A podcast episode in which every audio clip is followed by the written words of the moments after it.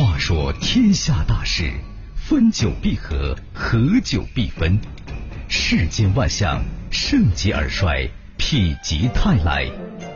几多神秘传说，化作千古绝唱；多少传奇往事，尽付坊间笑谈。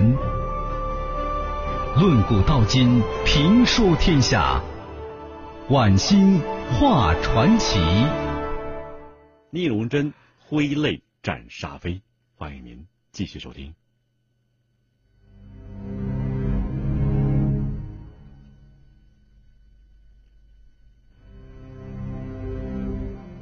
一九四零年仲夏时节，聂荣臻亲率千军万马从北岳山里开了出来，马蹄铁碰的大道上的石头闪闪发光。在这场后来被称作“百团大战”的破袭战中，日本人控制了井陉煤矿，成为晋察冀八路军的打击重点目标。和以前拍战地照片一样啊，沙飞这一次仍然带着赵英德深入到第一线。沙飞的故交已经当上了三团团长的邱卫指挥三团攻打井陉煤矿东王社矿区，沙飞就来到了这里。战斗之中，港头老矿的日军用夹杂着燃烧弹的排炮，向着刚刚被八路军攻占的东王社矿区猛轰啊！炮弹落处，火苗乱窜，矿区顷刻间变成一片火海。突然。从一排半倒塌的日式房舍里头，传来凄厉的呼救声和婴儿的哭喊声。二连连长韩金明和通信员杨仲山毫不犹豫地冲进浓烟烈火之中，循着哭声寻找。杨仲山发现呢，站在墙角大声哭叫的是一个小孩，一把搂起他，便往屋外跑。一个垂死的男人呐，突然抓住韩金明的脚踝。嘴巴大张着，却什么话也说不出来。另一只手啊，指着旁边的毛毯。韩金明伸手撩开毛毯，里面竟然是一个还在蠕动的小孩子。韩金明大叫：“杨仲山，别慌着跑，这儿还有个孩子呢！”已经跑到门口的杨仲山呢，转过身来，伸出手臂抱起另外一个孩子。战士们救出的这对日本小姐妹，姐姐看上去啊四五岁，小脸蛋上留着硝烟的痕迹，天真的面庞呢很惹人喜爱。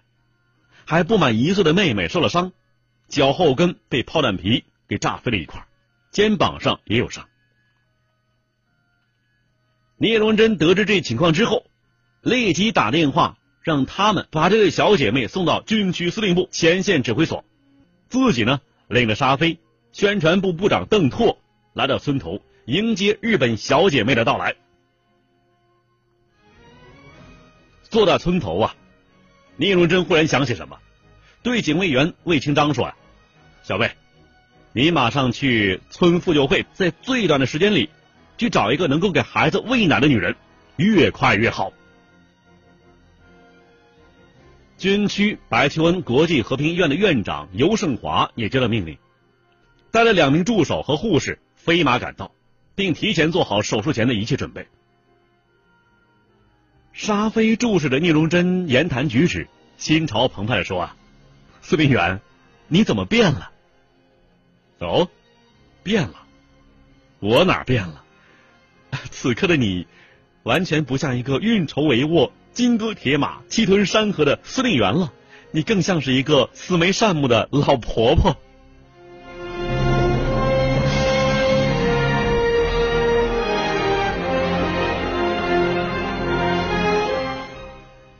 聂荣臻是轻声一叹呐，唉，他从口袋里掏出一个皮夹子，抽出一张陈旧的、已经泛黄的照片啊，你看，人心都是肉长的呀。这张照片你看一看就会明白的。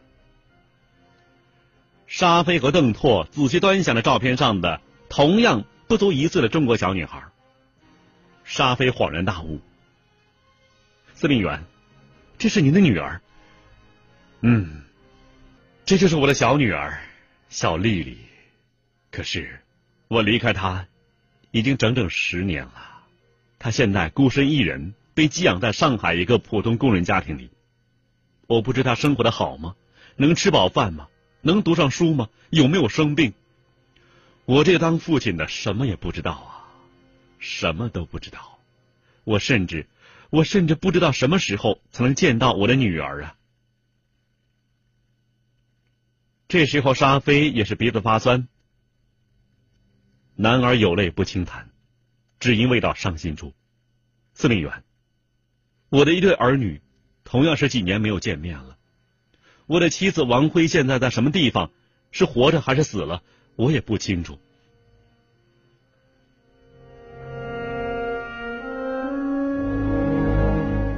突然有人嚷了起来：“孩子来了！日本孩子来了！”这一嚷啊，全村的老百姓、司令部里的走开的人员全都来到村头上。满头大汗的杨仲山呐，把挑着孩子的箩筐往地上一放，向聂荣臻敬了个礼，大声报告：“通讯员杨仲山奉命护送两个小孩到军区指挥部来，交给首长。”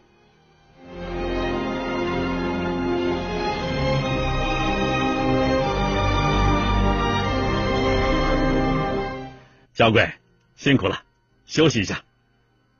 他弯腰从箩筐里抱起了襁褓之中的小囡囡，亲吻她胖乎乎的小脸蛋儿，用指头轻轻的绕着小囡囡的胳肢窝，逗得孩子直发笑。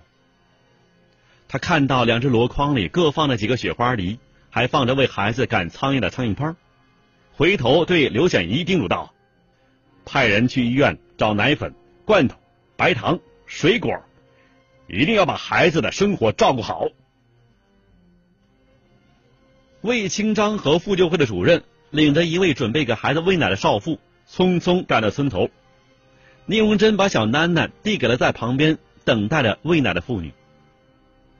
随后，聂荣臻蹲在了仍坐在箩筐里的小姐姐面前，抚摸着她的额头，轻声细语的说：“呀，喂，小娃娃，你不要怕。”他拿起一块糖，剥掉糖纸，送到他口中。这个好吃，很甜的。这个小姐姐没有再害怕，张开小嘴儿把糖接了，亲切的望着这位陌生而又和蔼的大朋友。聂荣臻把小姐姐抱出箩筐，放到地上说：“过两天，叔叔送你回去。”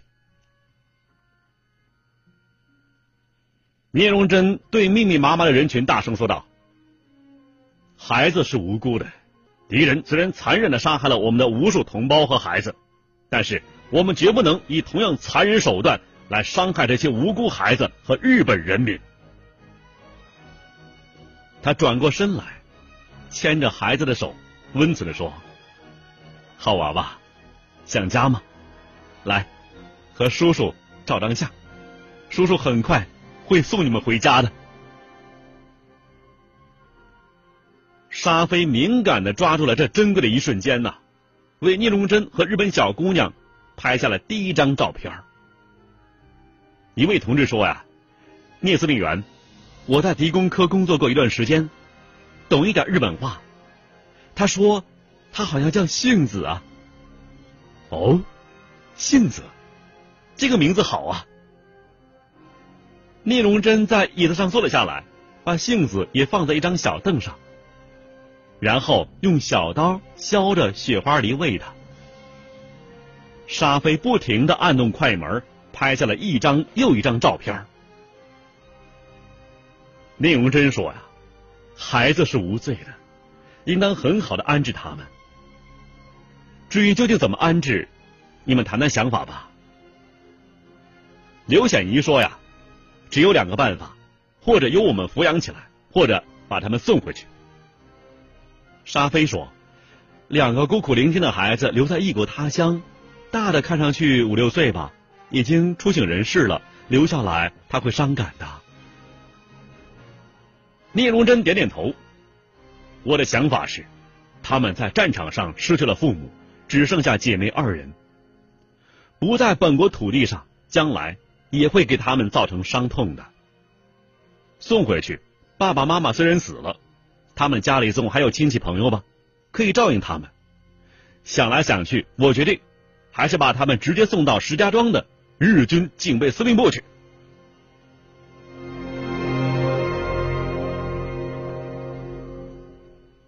聂荣臻接着说道：“我们共产党领导的八路军实行革命的人道主义，对被俘士兵绝不伤害。对日本人民，我们不仅不伤害，更要尽最大力量给予爱护和照顾。”当天夜晚，日本小姐妹住在山村的农舍里，给孩子喂奶的妇女啊，搂着他们同睡在一条土炕上。不停的用扇子给孩子驱赶蚊虫。指挥所里，聂荣臻在马灯下挥笔疾书，与他对桌而坐的是金翻译。聂荣臻写完一页纸，金翻译马上接过去翻译成日文。这是聂荣臻写给日军官兵的一封亲笔信。第二天天亮不久，聂荣臻抱着杏子，尤胜华抱着小囡囡来到村头。八路军官兵与全村老百姓齐聚村头，为日本小姐妹送行。小姐妹都换上了当地老百姓所织的白土布做的新衣服、新鞋袜。杨仲山怕路远，还在筐里坐着难受，细心的在筐底啊垫了厚厚一层的麦秸，还在上面铺上了油布。日本小姐妹在众人不舍的眼光之下，逐渐远去。后来，这对日本小姐妹被顺利送到石家庄，不久又被送到日本亲人之处。到上世纪八十年代，长大成人的杏子，因为当年沙飞拍下的照片，又回到中国，再次见到了聂帅。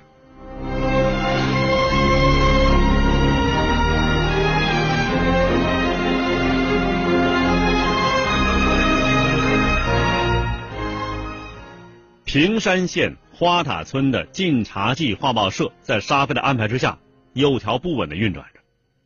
突然有一天呢，沙飞接到余光文打来电话，日军大扫荡的一个分队正朝他们开来，上级通知马上撤离。放下电话，沙飞赶紧组织，可是最珍贵的物资上万张底片埋入地下会受潮的，沙飞只好把底片呢装入四个大牛皮袋。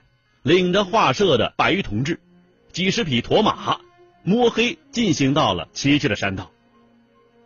三个小时以后，他们终于看到了笼罩在夜色中的拜崖村了。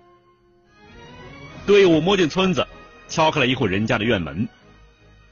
大伙儿用石头在院场上垒起两眼灶，抬出两口大锅，生火煮饭。外面一连串的脚步声响过。余光文领着锄奸部的同志们走了进来。你们文化人跑的比我们还快啊！别小看文化人嘛，我们早就是百炼成钢了，马上就要给你们煮饭了。哈哈，那我就代表锄奸部的全体同志，谢谢沙社长的盛情款待了。这时候，一声孩子啼哭声响起了。沙飞寻着声音看去啊，看到了张丽抱着小宝啊。哈，我的干女儿也来了。沙飞上前从张丽手中抱过孩子，别哭别哭，干爹给你准备香喷喷的小米粥了。跟在张丽身后的大宝也凑上前来，拉着沙飞的裤脚，亲热的喊干爹呀。可就在此刻，枪声陡然响起，余光文唰的一声抽出手枪，不好！鬼子进来了！警卫排，跟我上！沙飞大喊道：“别愣着，枪声在东面，赶快往西边跑！”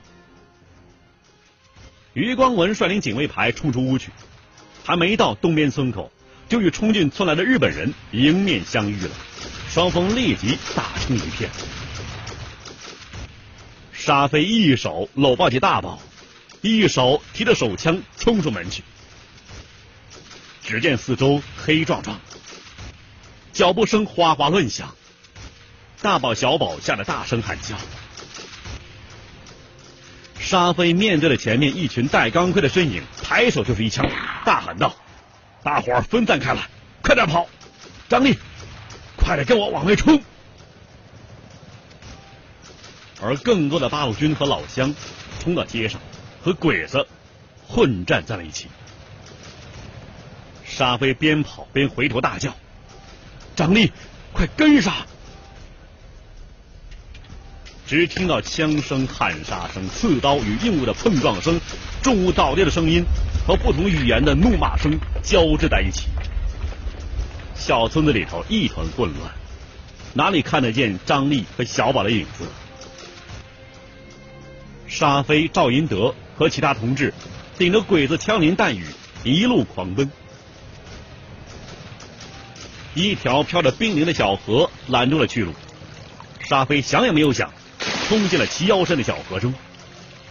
河底布满乱石，沙飞不时跌倒。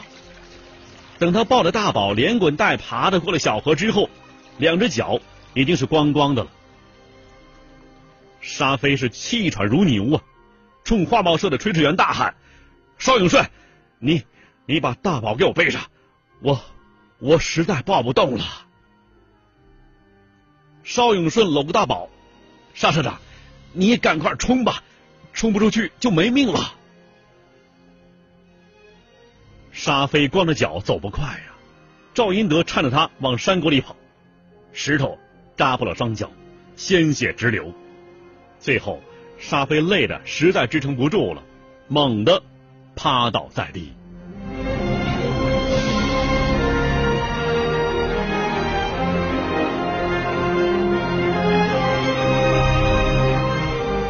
这时候天色已经是蒙蒙亮了，赵英德看见沙飞光着双脚，糊满了鲜血啊，赶紧俯下身，抬脚一看，沙社长，你的脚怎么这样了？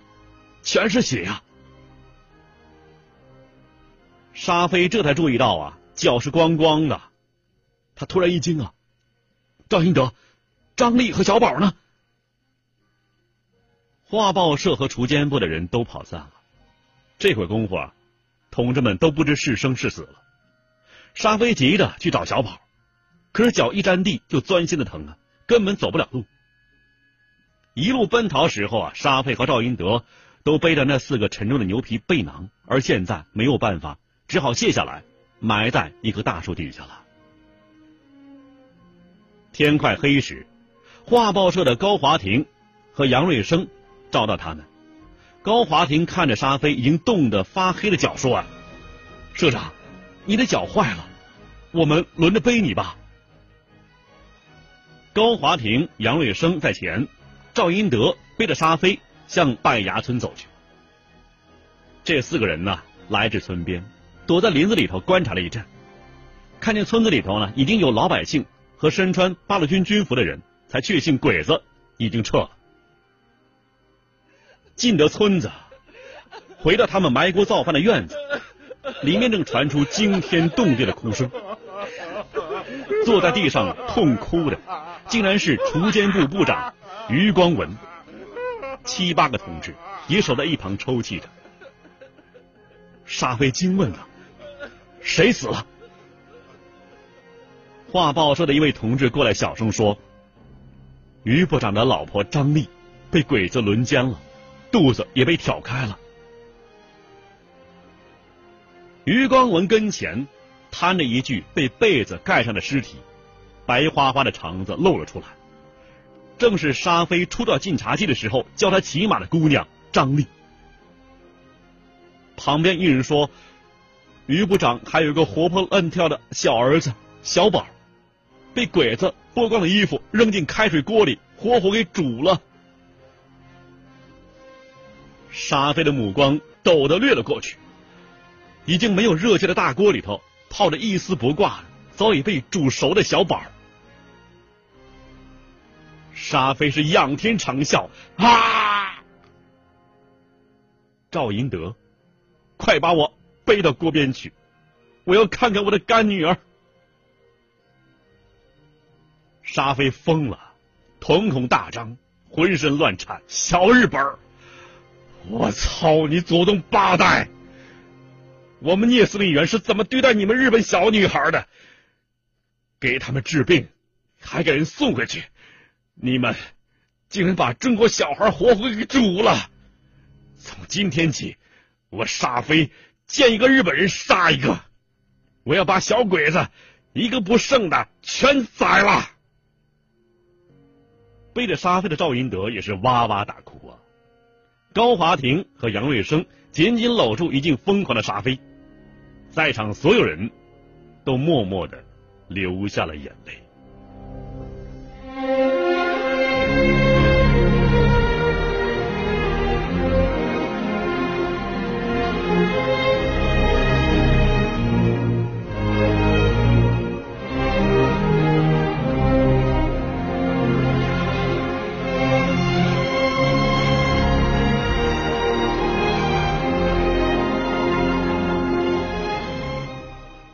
这位铁血汉子沙飞，这位晋察冀画报的创始人沙飞，这位誓言杀死所有日本人的沙飞，为什么最终被处决了呢？而且签署命令的，居然是聂荣臻。我现在只能说呀，这确实和沙飞宰了一个日本人有关，而且这件事情就发生在石家庄。看古今中外。说喜怒哀乐，讲悲欢离合，道世间百态，晚星画传奇。